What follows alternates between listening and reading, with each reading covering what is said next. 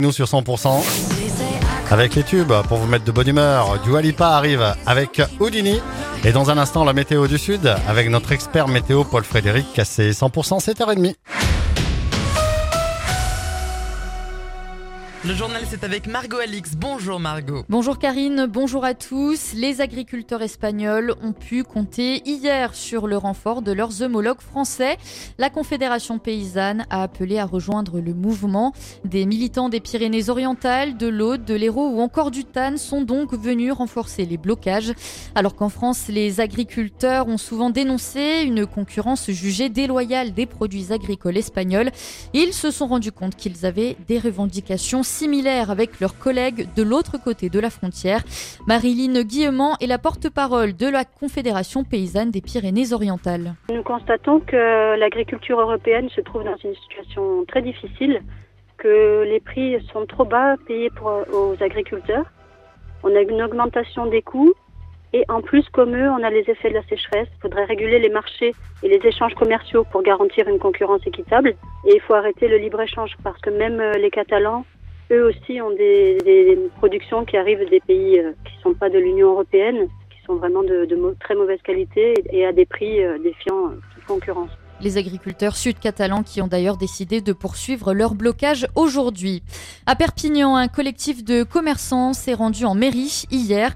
La raison, ils réclament la réouverture de l'historique marché aux puces du parc des expositions qui est fermé depuis quatre mois. Initialement fermé cette semaine comme chaque année à l'occasion de la foire Saint-Martin, eh bien le marché aux puces est ensuite resté fermé pour différentes raisons avancées par la ville, dont des travaux qui n'ont pas encore commencé. De son côté, la mairie a promis une réponse rapide. Elle n'avait plus donné de nouvelles depuis trois semaines. Carla, 16 ans, a finalement été retrouvée. L'adolescente était en fugue depuis le 2 mars dernier. Les gendarmes ont annoncé que la jeune fille est rentrée à la maison saine et sauve. Ça y est, la pluie a fait son retour cette semaine dans les Pyrénées-Orientales. Perpignan et la plaine du Roussillon ont même connu leurs plus grosses précipitations depuis septembre.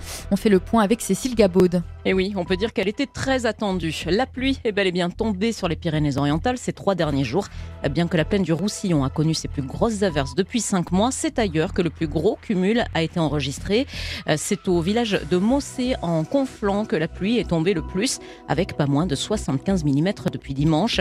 Saint-Paul-de-Fenouillet en Fenouillède a enregistré 70 mm.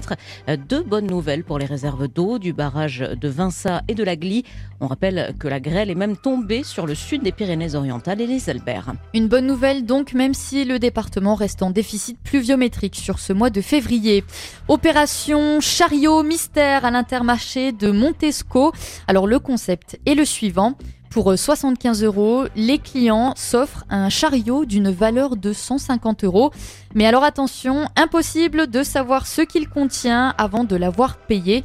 À savoir également qu'il est impossible de savoir à l'avance quand ces chariots à moitié prix seront mis en vente. Et dans le reste de l'actualité, Margot? Cinq personnes avaient été tuées froidement en dix minutes à peine en plein marché de Noël.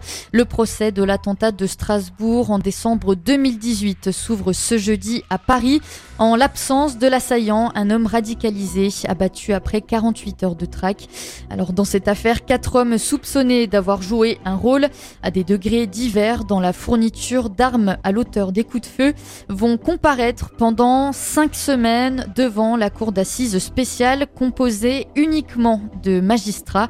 Un cinquième suspect qui avait également été renvoyé en procès par les juges d'instruction a finalement fait l'objet d'une disjonction en raison de son état de santé.